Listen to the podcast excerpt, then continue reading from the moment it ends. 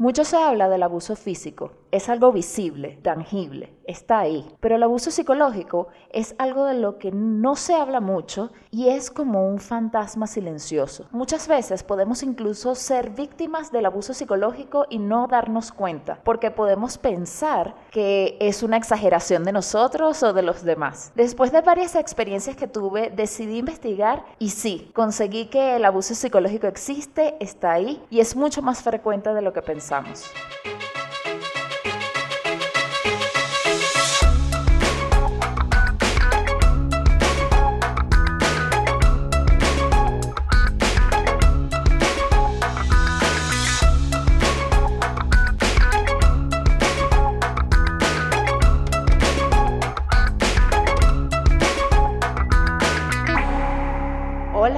Bienvenidos a Descubriendo el agua tibia. Yo soy María Angélica Ramírez y gracias de nuevo por acompañarme en el descubrimiento del día de hoy. Les confieso algo que quisiera hablar antes de entrar en tema y en materia del episodio de hoy. En este segundo episodio del año por un momento se me ocurrió en mi mente aplazar este tema y hacer un tema tipo tips para alcanzar tus metas en el 2020, pero me pareció que iba a ser un poco falso y facilongo tomando en cuenta las fechas. Entonces yo dije, no, este tema es el que yo estaba preparando y yo voy a continuar con este tema porque es el que quiero decir, porque yo me comprometí con ustedes que iba a tocar temas que me parecieran pertinentes y les compartiría mis descubrimientos. No hacer unas estrategias, entre comillas, publicitarias como si yo quisiera venderles algo, como los tips del 2020. No, yo quería hablar de esto. Y entonces con esto yo quiero reafirmar que yo con ustedes seré lo más sincera posible, sin trampas publicitarias y de ningún tipo. También les quiero, antes de entrar al tema, decir que mm, el segundo propósito con el cual yo hice este programa era interactuar con ustedes a través de los diversos canales de comunicación. Que ustedes me dieran sus feedbacks, sus opiniones sobre los episodios, sobre los temas que hablo de los episodios más que de los episodios en sí mismos. Y quiero agradecerles a todos los que me han dado su feedback. De verdad me impulsan mucho a, continuar cada vez más con más episodios y mostrarle más descubrimientos.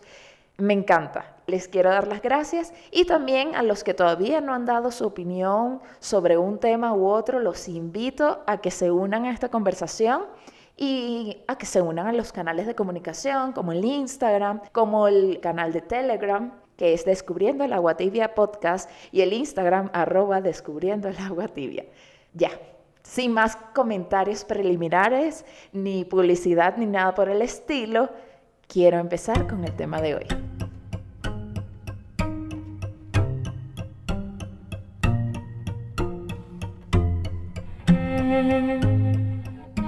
Y como siempre hago la pregunta retórica, porque quiero hablar del el abuso emocional y de jefes, en este caso abusivos.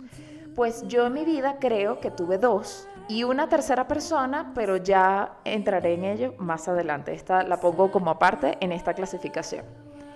En este caso, las primeras dos fueron jefas, que considero que tenían características muy similares. Entonces, primero voy a hablar de mi experiencia para que vean que estas dos jefas de verdad que eran personas diferentes, mujeres diferentes. En dos momentos, en la periodicidad que conocí a una y luego que conocí a la otra, casi son de una distancia de 10 años, con unas edades completamente diferentes, de nacionalidades distintas, pero tenían muchas características muy similares incluso profesiones diferentes. En un caso fue como una relación de un trabajo casi de pasantía, por decirlo así, fue uno de mis primeros trabajos, y la segunda ya yo estaba como profesional. La primera característica muy similar entre ambas es que eran personas o son personas de mucha influencia. Más allá de sus trabajos, habían creado algo, una editorial, una empresa, una marca. Ellas eran la cara de esa marca, de esa empresa, de esa editorial. No quiero dar muchos detalles porque yo dudo que ellas escuchen esto, pero mm, ustedes saben. Y esto en todas las historias que voy a decir, voy a no entrar a decir nombres y voy a narrar sucesos muy parecidos a lo que sucedió en verdad, pero para ocultar un poco la información de estas personas. Ajá, retomo. Ellas eran la cara de sus productos, por decirlo así. Estamos hablando de personas que manejan exquisitamente sus redes sociales y sus habilidades para venderse a través de Internet. Estas dos mujeres son unas cracks. Si algo yo admiro de ellas es esto. Voy a poner un ejemplo de cada una. Yo como ya saben lo estoy cambiando un poco. Una fue de viaje a Estados Unidos y participó en un evento y este evento tú te inscribías totalmente gratis y participabas. Eran como una convención, unas charlas, algo por el estilo. Y ella puso en sus redes sociales, en vez de decir, fui al evento de tal persona o a tal evento, súper bueno, aprendí mucho, dijo, fui invitada especial en el evento tal, tal y tal, en el cual reúne a los más maravillosos expertos en la materia que yo manejo y yo soy una de ellas. Muchas gracias, qué éxito este evento, fue lo máximo, cuando en realidad ella se había inscrito y había ido gratis. Ajá, eso es una. No es un delito, yo no estoy diciendo que es un delito, pero es la manera en cómo ella se vende en estas plataformas. El otro caso, que es otra de las jefas que tuve, ella, en este caso ella organizó un evento en particular. Y en ese evento no fueron muchas personas realmente. Obviamente la culpa de que no fueron muchas personas fue culpa mía, probablemente, no lo sé, o culpa de su personal, no de ella. pero esto no, no estaba en el guion, pero me salió del... y ella con trucos de cámara que me enseñó perfectamente, como que en este ángulo puedes tomar la foto para que se vea que está full el evento. Y efectivamente, sí parecía full el evento. Y ella puso un texto gigantesco que ese evento fue uno de los más asistidos que el sitio estaba abarrotado, que fue todo un éxito y que ella lo organizó todo y que era lo máximo todo. Este es otro ejemplo. Tampoco está cometiendo un delito. En realidad, publicitariamente nadie va a poner, ah, mira, este evento nadie fue, lo van a pintar de la mejor forma posible. Pero estoy acotando solo la personalidad de estas mujeres. En otro orden de ideas, otra característica muy parecida en ellas dos es que tenían o tienen, bueno, tenían, no puedo decir por ahora porque yo ya no tengo contacto con ninguna de las dos, pero en ese momento cuando yo trabajaba con ellas tenían a un ejército, bueno, digo ejército porque, bah, porque suena muy bien decir ejército, pero tenía un grupo más o menos grande de personas, jóvenes sobre todo, que les trabajaban gratis. Tenían esa habilidad de encantar serpientes y de lograr que uno trabajara gratis gracias a la exposición que íbamos a tener trabajando con ellas y con su equipo, o por la maravillosa cantidad de contactos que estas personas tenían, las dos a su manera y a su estilo, por la reputación que involucraba pertenecer a su organización y a su equipo y haber trabajado con esas personas, de verdad eran envolventes en ese sentido y siempre te prometían algo en el futuro sobre este aspecto tipo, si haces este trabajo muy bien, tu trabajo va a ser reconocido y vas a lograr llegar muy lejos en este mundo del inserte cualquier mundo aquí. Eso no está mal, yo lo pongo en perspectiva y está muy bien, es una manera muy válida de involucrar a la gente y probablemente si hubiera hecho un trabajo excepcional, quizás, yo no sé si me estoy dejando engañar de nuevo, pero quizás lo hubiera logrado, pero realmente lo que pasaba era que cuando sucedían estas cosas que pasaban y salían bien, el mérito se lo llevaba a ella. Aunque sí reconozco que hay mucha gente que trabajó con una de ellas en particular que sí logró un éxito. Entonces no voy a decir que esto fue de todo mentira. Sigo. Otra característica de estas dos mujeres era el trato con sus empleados o con la gente que trabajaba con ellas, que para mí era el más sangrante de ambos, porque a nivel interno, aunque la motivación siempre fue esa esperanza del futuro, porque no es que pagaban muy bien a la gente que le pagaban, pero además de tener esa esperanza del futuro, había unos juegos eh, psicológicos y había discursos como esta esperanza de futuro que te estoy vendiendo, esta promesa de éxito que vas a tener trabajando con tales y tales personas. Esa promesa que yo te tengo de trabajar con ellos no te van a fichar, no te van a fichar y simple y llanamente porque con esa actitud que tienes ahora, no vas a dar la talla para alcanzar ese tipo de trabajo. Esta era una especie de discurso muy común entre ambas. En este medio en el que estamos trabajando no vas a triunfar cometiendo clases de errores como esta que cometieron ustedes, bla, bla, bla, bla, bla, etc. Entonces los regaños eran ese estilo que uno se sentía como la peor basura del planeta y decías, sí, no, no lo hice bien, soy una basura como profesional. Entonces nadie me va a querer cuando yo renuncie a esto. En vez de uno renunciar, no, la única que me quiere es esta persona, porque cuando renuncie nadie me va a contratar. Ese era un pensamiento. Pero esto era interno, ¿no?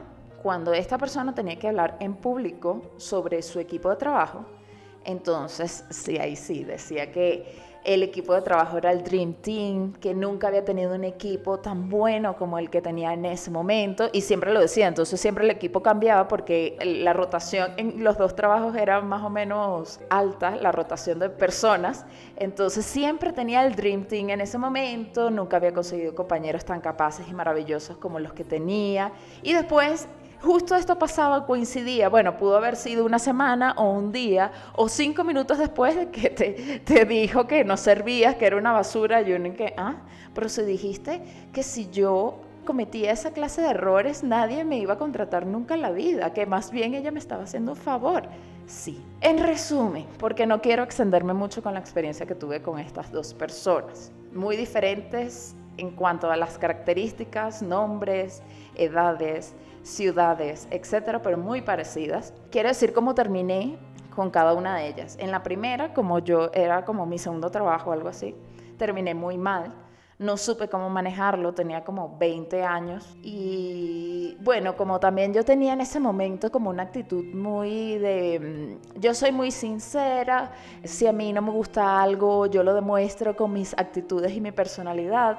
Entonces cuando ya me di cuenta que estaba jugando un juego macabro con esa mujer, dije, ya no aguanto más, págame y me voy. O sea, no llegué a ese nivel de ser altanera, pero fue prácticamente una oída y después no volví a ir a esas oficinas ni nada por el estilo. Y la segunda vez que me tocó con un personaje similar, ya yo dije, no, esta es la versión 2 de la que a mí me pasó hace unos años. En este caso, en la segunda vez fui más sutil, pero como que cumplí el periodo de prueba y dije, bueno, hasta luego, gracias por la oportunidad, no voy a poder seguir, muchas gracias, hasta luego. Y ya. Entonces, eso fue, así fue como lo viví y así fue como pasó en estas dos primeras experiencias con estos dos tipos de mujeres. Yo eso lo había dejado por debajo de la mesa hasta que luego tuve la tercera experiencia, que luego de la mini pausa que voy a hacer musical y luego de leer el artículo que les tengo que investigué, me di cuenta que coincidía muy bien con estas dos primeras cefas que tuve.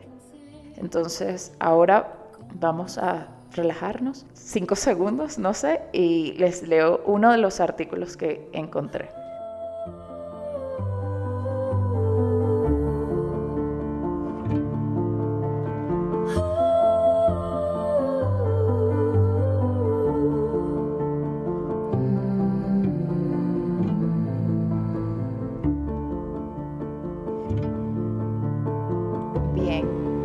Vamos a leer uno de los artículos que tengo para este episodio. El primero que les voy a leer es de un portal que se llama mejorconsalud.com. El artículo se llama Cinco formas de abuso emocional que no siempre reconocemos a tiempo. Lo escribió Valeria Sabater, licenciada en Psicología de la Universidad de Valencia en el año 2004. El artículo empieza así. El abuso emocional es aquel que sin dejar marcas en la piel impacta de forma más discreta, lenta y corrosiva en nuestra mente. Las personas que han sido sometidas durante una larga época de su vida a este tipo de maltrato suelen tardar mucho más tiempo en recuperarse, en poder afrontar el trauma que suele conllevar este tipo de situaciones. Es muy complicado en primer lugar porque cuando una persona recibe un golpe sabe instintivamente que debe retroceder, que debe defender su integridad física. Sin embargo, con el maltrato psicológico no sucede lo mismo. El abuso emocional surge con esa ironía constante, con el desprecio sutil, con el vacío o el ninguneo La víctima lo que suele experimentar con más frecuencia es un profundo sentimiento de culpabilidad. No obstante, al poco tiempo surge un sentimiento mucho más complejo y desgastante, y es pensar, no soy capaz de responder ante esto, sé que me molesta, pero es algo tan sutil que no sé muy bien cómo manejar la situación. Cuánto es cierto, ¿no? Sigo. Al final las víctimas del maltrato emocional dejan pasar varios y repetidos sucesos dañinos. No es fácil salir del círculo del abuso emocional, por ello desde nuestro espacio te ayudaremos a reconocer cinco conductas ante las cuales estamos obligados a reaccionar. 1 son perfectos y encantadores y tú jamás podrás estar a su altura. A las personas acostumbradas a ejercer el abuso emocional les preocupa en exceso su imagen pública. Ante la galería y las puertas hacia afuera son los seres más encantadores que uno se puede imaginar. En ellos no hay fisuras, son accesibles, amables, ocurrentes, simpáticos y atentos, tanto que sabes que nadie te podría llegar a creer si en algún momento dijeras algo malo sobre estas personas. Lo más común es no verlos llegar. No podemos reconocer a simple vista a un abusador emocional. Sin embargo, al cabo de un tiempo de trato cotidiano percibirás ya pequeñas ironías y desprecios hacia ti que le sirven para sacarse brillo.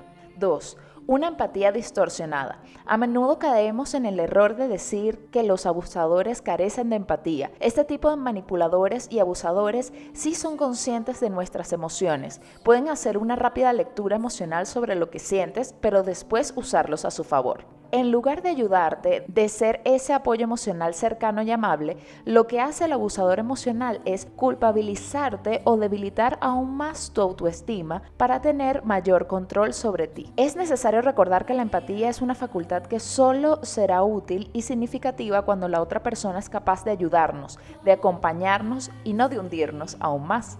3.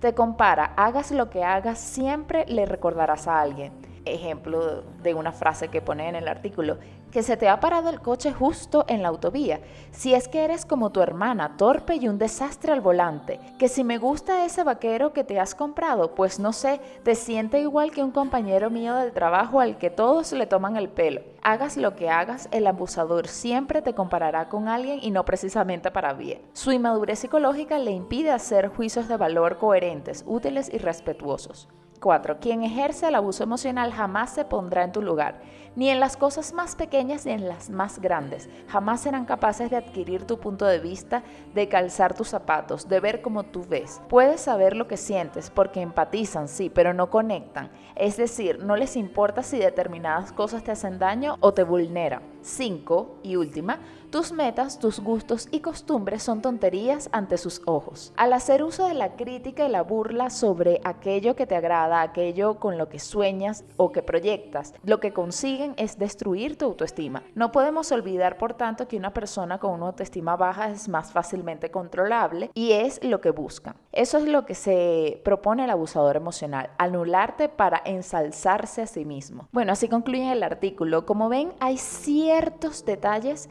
que sí son similares y que ahorita leyéndolo de nuevo caigo en cuenta que hay muchas otras anécdotas que no conté en el anterior segmento, pero que sí coinciden. Obviamente no es que es al pie de la letra, pero sí yo considero que si ya hay de estas cinco, por lo menos tres o cuatro, ya estamos hablando de una persona que utiliza estos recursos de abuso emocional.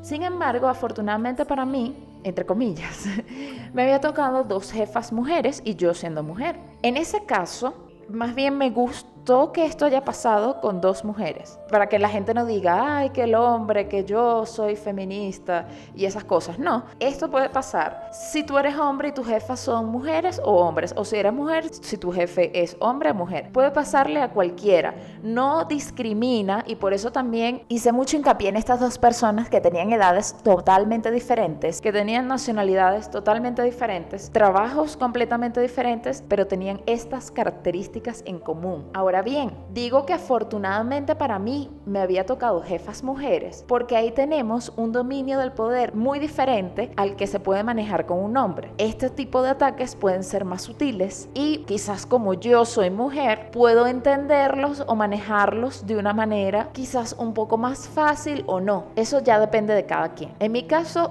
considero que fue un poco mejor, porque enseguida entendí lo que estaba pasando, mi acción fue huir, pero lo identifiqué rápidamente. Ahora bien, en el caso que les voy a narrar a continuación, no fue un jefe, por eso no la pongo dentro de la anterior categoría. Esto fue una relación a nivel laboral también, pero no era de condición de superior y subordinado, fue a nivel cliente-proveedor. No voy a decir cuál era mi rol para no entrar en detalles. Pero en este caso fue el más reciente y en la relación cliente-proveedor o compañeros de trabajo es otra estructura de poder que la que vimos antes porque no hay un superior ni un subordinado, sino un hmm, a veces uno manda al otro sí, el otro no, etc. El primer error que yo cometí en esta relación laboral fue dar confianza y ya lo pongo de una vez sobre la mesa. En general hay que manejar muy bien las relaciones de confianza entre un cliente y un proveedor, porque bien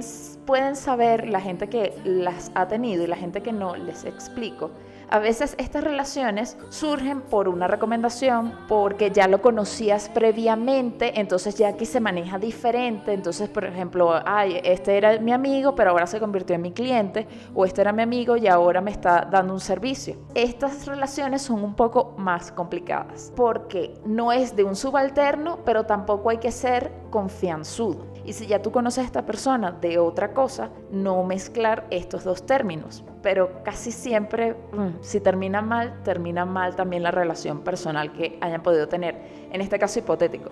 Este no fue el caso mío. Al yo dar confianza, se manejó un tipo de relación más personal. Y aquí es cuando empieza todo el problema, porque ya yo no podía ir hacia atrás.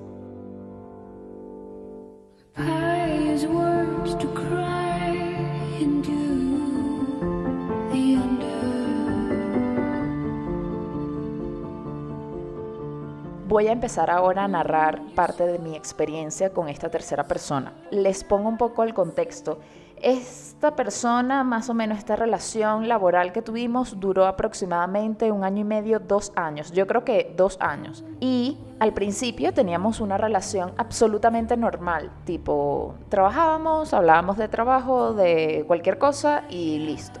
Esta persona es muy aficionada del desarrollo personal. Y no tanto aficionada, realmente incluso creo que ha hecho cursos de coaching y temas relacionados. Pero al principio esta persona empezó, hacía preguntas normales, tipo, ¿cómo te sientes hoy? ¿Cómo te fue el fin de semana? Que son preguntas casuales que uno puede tener con cualquier otra persona. Pero este señor empezó a hacerme preguntas de cómo te sientes hoy con la excusa de el crecimiento personal, de quererme ayudar, de quererme dar un consejo, de... Mm, empezó a hacerme preguntas más íntimas que al principio yo las veía como, ¿qué te pasa? ¿Por qué me estás preguntando eso? Entonces no, poco a poco fue disuadiéndome con el tema de los consejos y tal. Y eran preguntas tipo, ¿cuáles son los valores que tú más aprecias? Que es raro, es raro. ¿Cuáles son tus planes a futuro? ¿Cómo te ves de aquí a cinco años? ¿Cuáles son los deseos más íntimos que tienes? ¿Cuáles son tus mayores miedos? Entonces, claro, obviamente al principio yo decía, pero ¿por qué voy a decirte esto? No, si tú no puedes afrontar esa información, entonces no vas a poder progresar. Entonces como que usando esa excusa, obviamente yo la estoy poniendo aquí sobre la mesa de una manera bastante escueta, las conversaciones no fueron exactamente así, ¿no? Al principio yo estaba un poquito a la defensiva, pero luego poco a poco empecé a aflojar información porque también yo soy una persona bien elocuente y hablo mucho y eso es bueno para algunas cosas, pero malas en situaciones como esta. Además, esta fue una época en la cual yo estaba bastante vulnerable en mi vida en general y necesitaba como yo yo siempre siento que he tenido el apoyo de mis amigos y de mi familia. Eso para mí me da como un impulso muy grande a hacer las cosas, pero en ese momento como no estoy cerca, en la misma ciudad donde están la mayoría de mis amigos y mi familia, en ese momento me sentía un poco sola en ese ámbito, un poco vulnerable. Y yo al principio caí como una tonta en decirle, no, bueno, claro que sí, tengo sueños y valores y proyectos que quiero realizar. Ajá, ¿cuáles son? ¿Por qué le tengo que decir a esa persona cualquiera? ¿cuáles son mis deseos, proyectos y valores personales? Sí, yo me pregunto eso, pero poco a poco la persona pudo sacarme la información. Entonces yo lo que creo, ahorita viéndolo desde esta perspectiva, esa persona logró tener una base de datos completa de mis miedos, mis deseos, mis aspiraciones, las cosas que yo valoro en una persona y en un proyecto, en lo que sea, las cosas que no valoro. Con esto tampoco es, quiero que se entienda que yo le conté toda mi vida. No, él me sabía preguntar las cosas específicas, pero cuando yo le echaba una anécdota, es como que, no sé, ni, pendiente. Yo sentía que había como una desconexión ahí. Luego también entendí que este era como que toda la base de datos que tú necesitas para manipular a alguien pensando que esta persona es súper malvada y maligna. Esto era lo que necesitaba. Incluso después empezó a hacer preguntas que no tenían nada que ver con el desarrollo personal, pero sí como que, bueno, yo hice un curso en finanzas personales.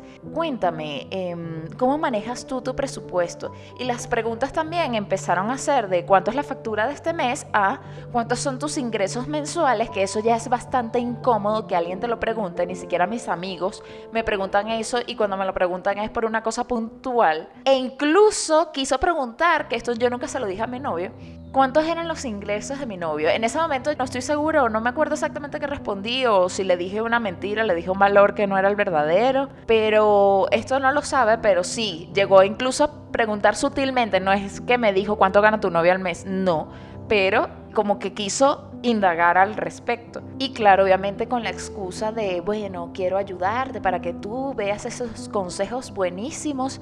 Si no me puedes decir esto es que no sabes afrontar tu vida. Algo así, era como absurdo. La manera de sacarme la información era siempre parecida, pero era con unas excusas absurdas y yo también tonta.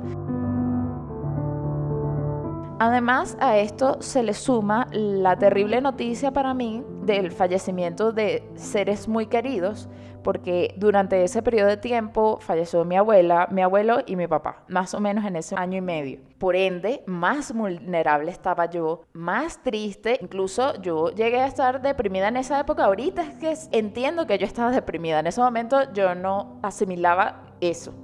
Entonces, en ese momento como que necesitaba mayor comprensión y apoyo por parte, no tanto a nivel del personal, sino por parte de las personas que trabajan conmigo, porque obviamente eso afecta eh, tus niveles laborales. Yo lo que sentía en este momento particular, yo afortunadamente en ese momento yo pude ir hacia la ciudad donde yo nací y vi a mi familia y vi a mis amigos y a pesar del momento triste que estaba viviendo, el apoyo emocional que te da la gente que realmente te quiere es una cosa incomparable, que yo luego quizás hable de eso en algún momento. Te da como un soporte tipo, todo lo que pase, estamos aquí y no importa porque vamos a seguir adelante porque todos juntos podemos y todos juntos te ayudaremos, todos juntos vamos, si se puede. Esa es la sensación que a mí me da cuando yo estoy cerca de mis seres queridos. Cuando regreso a la ciudad donde vivo, estaba con esta persona y claro, hubo momentos de apoyo emocional tipo, ay, espero que estés bien, bla, bla, bla.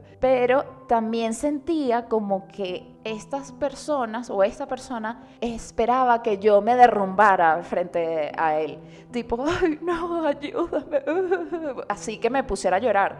Y entonces, más bien como cuando me vio serena, porque tampoco es que me iba a derrumbar frente a esta persona, entonces sentía como que, pero seguro que estás bien.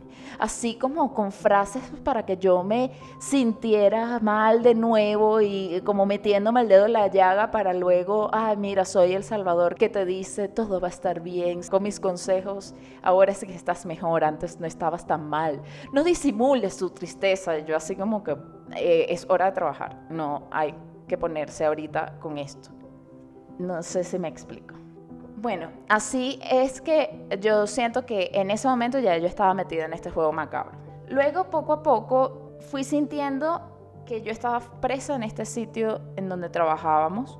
No porque fuera un espacio físico, porque yo puedo movilizarme bastante bien y hacer otros trabajos con otras personas, etcétera, sino que me sentía como presa de trabajar con él. Porque si yo me iba, empecé a sentir que iba a ser una malagradecida, porque ¿cómo lo iba a dejar? Como digo, al principio yo lo veía como una persona un poquito fastidiosa con sus temas clásicos de coaching y tal, pero me parecía que era una buena persona, una persona que tenía las mejores intenciones de colaborar, ayudar y hacer que yo fuera una mejor persona. Y como insisto, esta persona yo aprendí, hizo cosas buenas por mí y yo no sé si la persona era consciente o no de lo que estaba haciendo. Una parte de mí dice que sí era bastante consciente y que es maligna esta persona. y otra parte de mí dice que no, que, que bueno, esa persona tiene un problema, pero él no se ha dado cuenta. No lo tengo claro. Y bueno, así pasaron las semanas. Y aunque yo a veces me sentía incómoda y otras veces no, todo cambió cuando poco a poco yo empecé a notar ciertas actitudes que me empezaron a molestar e hicieron que yo poco a poco abriera los ojos. La primera anécdota que recuerdo es un día que yo estaba reunida con él, recibí una llamada de un chico de una agencia de publicidad y en esa llamada él me estaba ofreciendo un trabajo que yo tenía que hacer. Como estas reuniones eran interminables y a veces yo quería reunirme una hora y en vez de reunirme una hora terminaba ahí encerrada tres horas de reunión hablando de todo, yo decidí atender la llamada para hacer notar que ya la reunión se había terminado y que ya yo me quería ir.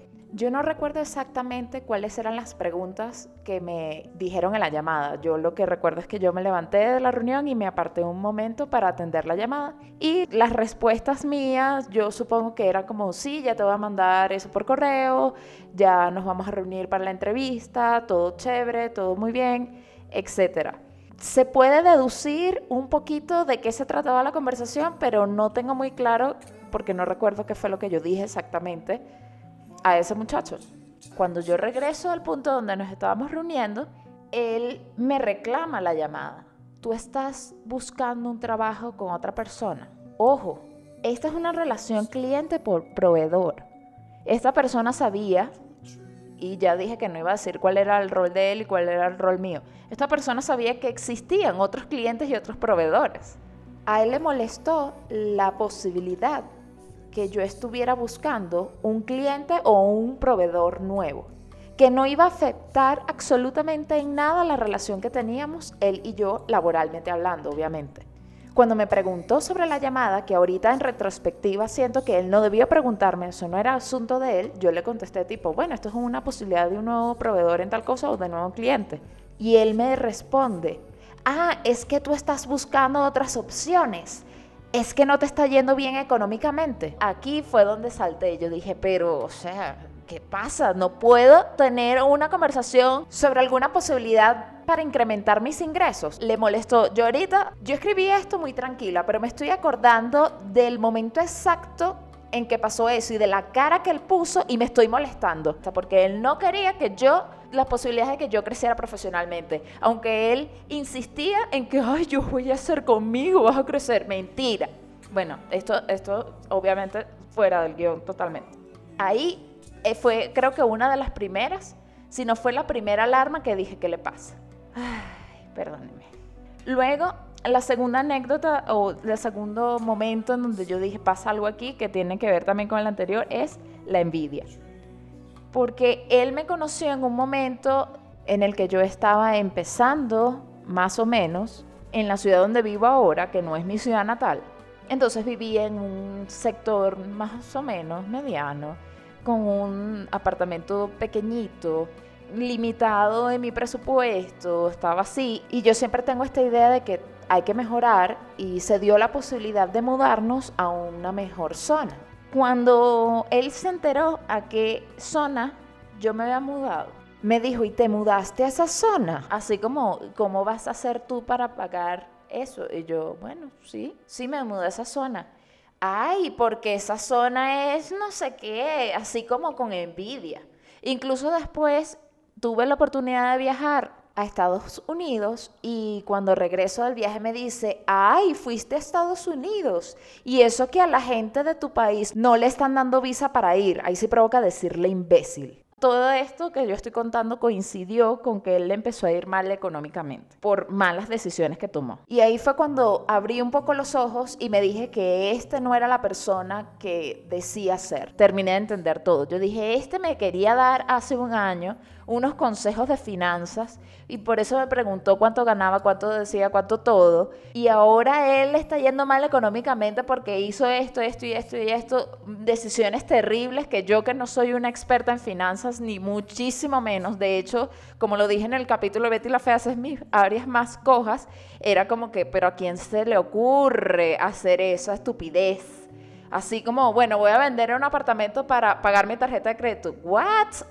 no tiene sentido. Pero bueno, continuemos. O sea, eran errores así garrafales. Y yo me empecé a alejar poco a poco porque primero me estoy sintiendo presa. Hay envidia de por medio, que eso es de las cosas que más me molestan a mí en la vida hay intromisión en mi vida privada, en mi vida íntima, y además me juzgaba todo ese interrogatorio que él me llegó a hacer en un momento. Yo luego caí en cuenta que él me juzgaba todas esas respuestas que yo le daba como que si estuviera mal mis planes, mis deseos. Una vez yo me acuerdo que le conté algo, ay, yo quisiera esto y esto y esto, ay, no pides nada, entonces ¿para qué me estás preguntando? Si es un deseo, yo puedo tener el deseo que a mí me salga de donde yo me dé la gana. Y la otra era como que yo le decía que yo valoraba mucho la libertad y me criticó diciendo que la libertad no podía ser libertinaje. Y yo, ¿qué le pasa? O sea, ¿quién es él para juzgar lo que yo pienso y deseo? Que deje su envidia y su represión. Estoy teniendo un exorcismo en este momento. Quiero que lo sepan, querida audiencia, son testigos de eso. Entonces yo me sentía presa ahí, que no podía salir, que no podía dejar de trabajar con esa persona porque me iba a sentir culpable. Y eso ya no me estaba gustando en absoluto. Luego de que me empecé a alejar, que tomé la decisión definitiva que solo íbamos a hablar de temas laborales y nada de nada de temas personales, me empecé a alejar tanto, tanto, tanto, que incluso llegué al extremo de dejar de cumplir mis obligaciones laborales porque ya no quería ni siquiera estar cerca de él ni mandarle un mensaje de WhatsApp.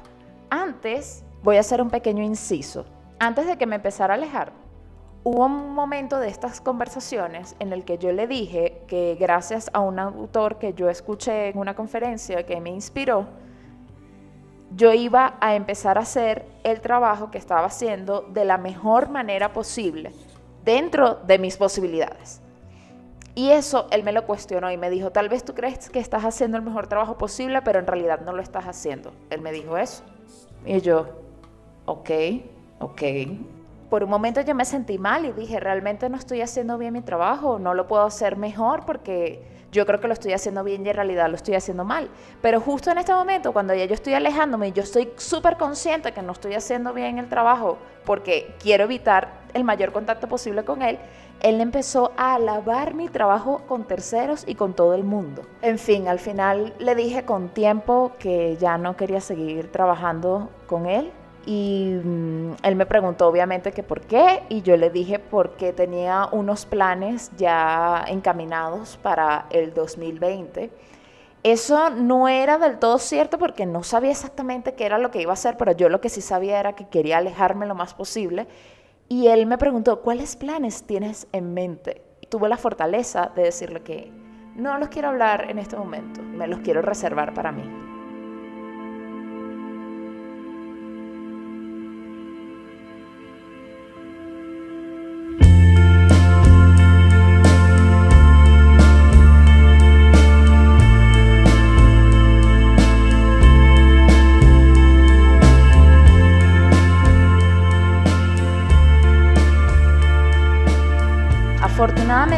No tengo esa relación y corté lo más sano que pude. Pero siento que duré mucho en esa situación por la sensación de culpabilidad que me generaba dejarlo. Y yo creo que estaba muy vulnerable para que esa situación pasara y no me diera cuenta sino hasta mucho tiempo después. Y yo lo pienso y me parece terrible todo lo que estoy diciendo porque parece como que si hubiéramos tenido una relación sentimental y no, y me asquea pensarlo, pero la sensación es esa y es bastante desagradable. Ahora voy a leer este artículo de psicologiaymente.com El artículo se titula Perfil del maltratador psicológico, 21 rasgos en común.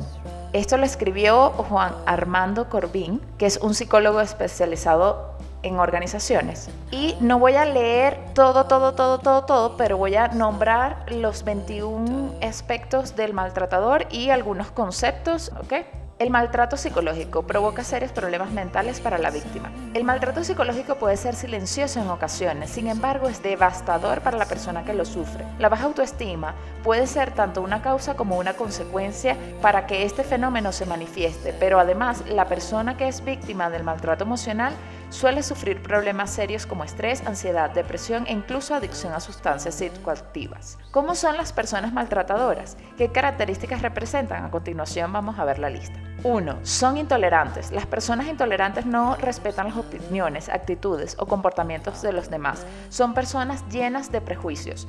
Aquí hago una acotación. Esta persona es sumamente religiosa y por ende tenía opiniones muy cerradas con respecto al mundo, porque bueno, las personas que son así muy adeptas a una filosofía o religión, bueno, son así. La dos, son encantadoras al principio, saben cómo comportarse y su verdadero yo puede tardar un tiempo en aparecer. A medida que la confianza con la otra persona se incrementa, entonces muestran el comportamiento destructivo. 3. Son autoritarias. 4 son psicológicamente rígidas. Estos individuos tienen un pensamiento rígido y persiguen una única verdad, la suya. 5. Presentan pensamiento dicotómico. Al ser personas psicológicamente rígidas, para ellos todo está bien o está mal. No hay término medio. 6. Son chantajistas. Este tipo de personas se comportan siempre de acuerdo con su interés y culpabilizan, incomodan y provocan miedo a la víctima del chantaje. Suelen hacer que la víctima se sienta culpable por cosas que ni siquiera ha hecho o cosas que ha hecho pero que no necesariamente están mal. No hacen autocrítica. 8. En cambio critican. A pesar de que estas personas no hacen autocrítica, sí critican a los demás con gran facilidad. Buscan los defectos de la otra persona y les machacan emocionalmente con su debilidad e incluso se inventan una debilidad para hacer que la víctima se sienta mal.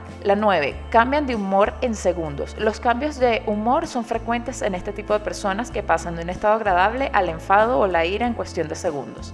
10. Se sienten ofendidas con facilidad. 11. Desconectan a la víctima. El aislamiento de la víctima de su familia y de amigos es uno de los objetivos por los que el abusador obliga a la víctima a sumisión total.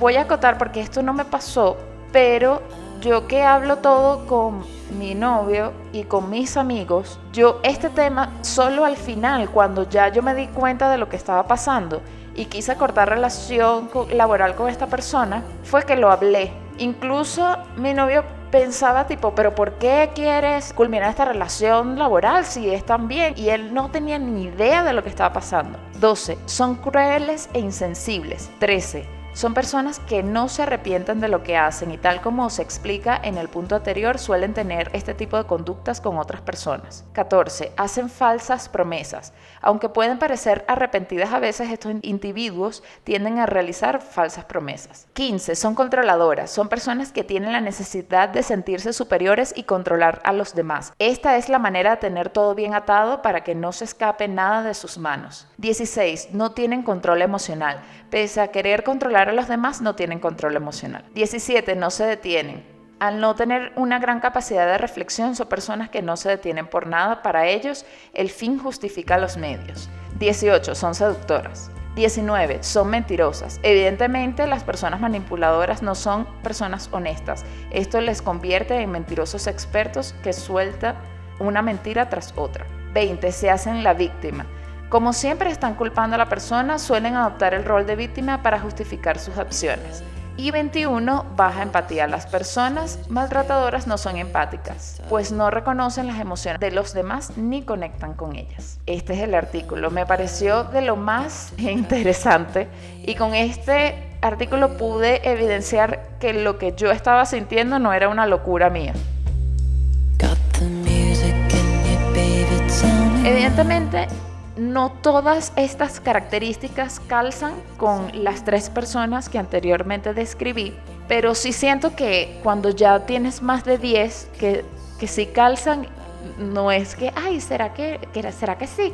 No, yo creo que ya, que sí. ahora quiero hablarles de cuando me di cuenta que me sentía abusada psicológicamente. Lo más loco es que esto vino a mí de una manera casual. Y quizás si yo no hubiera visto el video que les voy a narrar en este momento, no me hubiera dado cuenta o en este momento no estaría haciendo este episodio sobre este tema, lo hubiera hecho de cualquier otro tema y no estaría hablando del abuso emocional. Bueno, les voy a hablar sobre el video que me hizo abrir los ojos. Yo vi una entrevista que le hicieron a una joven futbolista de mi país. Ella estuvo involucrada en una polémica. La polémica se basaba en que hubo una situación en la que estaba politizado todo, ¿no? Por esa razón, por la política, se quería despedir al coach de la selección femenina de fútbol. Ella, al no saber por qué lo querían despedir, todo fue un asunto político, porque él dio unas declaraciones y por eso lo querían sacar o lo sacaron. No sé al final qué pasó con esa historia. Ella no estaba al tanto de cuáles fueron las declaraciones. Ella simplemente se enteró que lo iban a despedir. Ella estaba de acuerdo con que lo despidieran. Ella, al no saber, estuvo de acuerdo y claro, se politizó el hecho. Ella eh, pensaron que ella estaba metida en la política o estaba de acuerdo con el gobierno porque ella aceptaba que lo despidieran.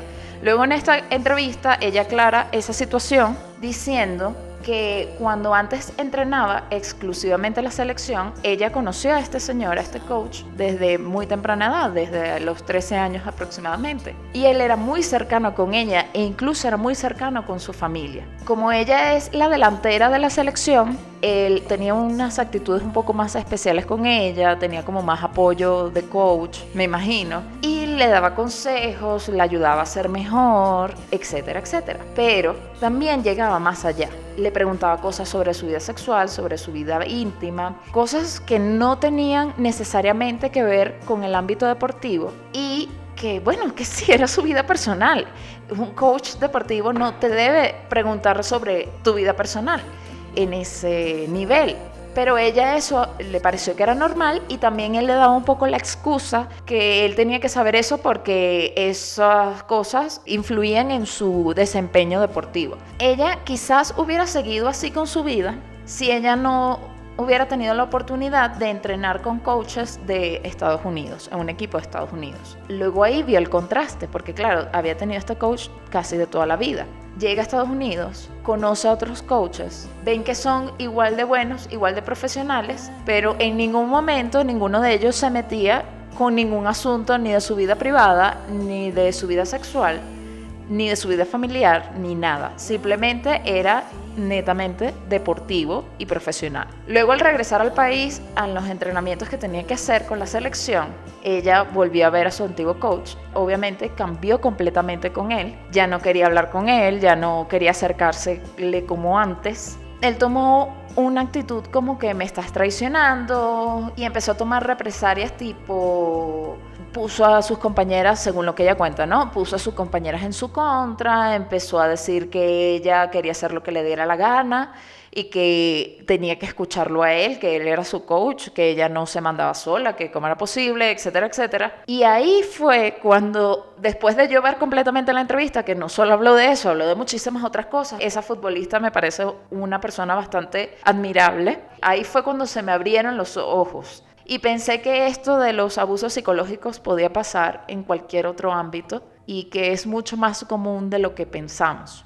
Y luego, después de reflexionar, me di cuenta que dentro del círculo de allegados de algunos de, de ustedes, que son los oyentes de este podcast, empiezan a hacer checo las cosas que yo estoy diciendo muy seguido o hay muchas características que se están repitiendo con gente que ustedes conocen que están a su alrededor, tienen que hacer algo y tienen que tener cuidado. Yo evidentemente con las experiencias que les he contado prácticamente les he dicho que he huido. No quiero decir que tengan que huir en todas las oportunidades, no lo sé. Cada situación es distinta, cada relación dependiendo de quién sea es súper diferente.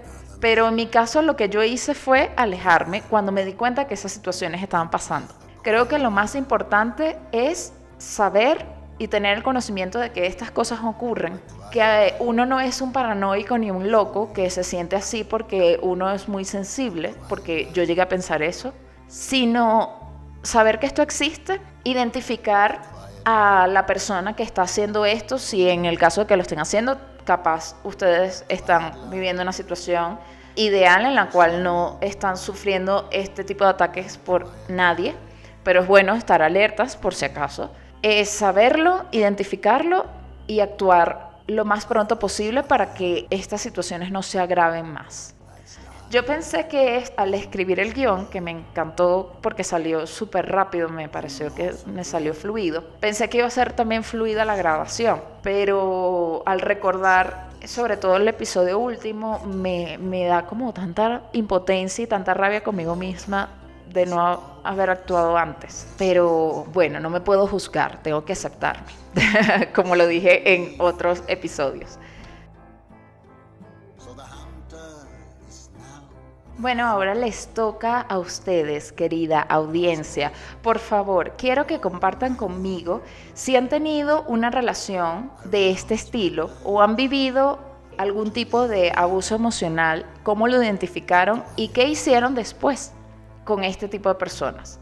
Quiero que compartan conmigo este tema porque sí me parece importante. Esto es algo que no mucha gente habla de esto. Y también quiero que me digan qué opinan al respecto. Les dejo en la descripción de este programa. Yo espero que en Spotify se vea. ¿Cómo se nota que yo no soy tan diestra en Spotify? Pero mm, les dejo en la descripción los enlaces. De todas maneras, también voy a procurar el nombre de los artículos o algo en Instagram como post de Instagram y también del video de la entrevista del minuto al minuto cuando ella cuenta su experiencia con este entrenador. Estén pendientes, también voy a publicarlos en Telegram. En Telegram es más fácil porque si ustedes tienen Telegram, yo les mando todo así y les llega así tipo WhatsApp y ustedes pueden, ay mira, me llegó y le dan el enlace y no es tan complicado. Es súper chévere y podemos hablar entre todos como un grupo de WhatsApp gigante.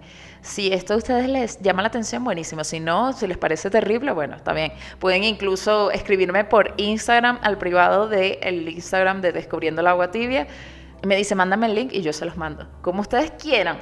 Yo en este punto, a este nivel de audiencia que tengo, todo lo que ustedes quieran, cariños, queridos míos. Creo que me exorcicé un poquito sobre este tema en este momento.